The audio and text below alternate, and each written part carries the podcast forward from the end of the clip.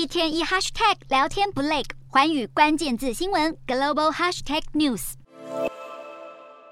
缅甸自从军方政变以来，翁山苏姬持续遭到监禁，并被指控多项罪名，刑期累计达到二十三年。而前几天，缅甸军政府法庭裁决翁山苏姬与他的澳洲经济顾问杜内尔违反了政府机密法，两人各被处以三年徒刑。好，不过翁山苏姬与杜内尔都不认罪，并表示将会提出上诉。尤其杜内尔遭指控的相关细节并没有公开对此，澳洲外交部长黄英贤发布声明，反对缅甸军政府法庭的裁决，并主张杜内尔并没有获得领事保护的权利，批评这项审判在不公开的法庭上受审，导致杜内尔遭受到不公正的审判结果，要求立即将他释放。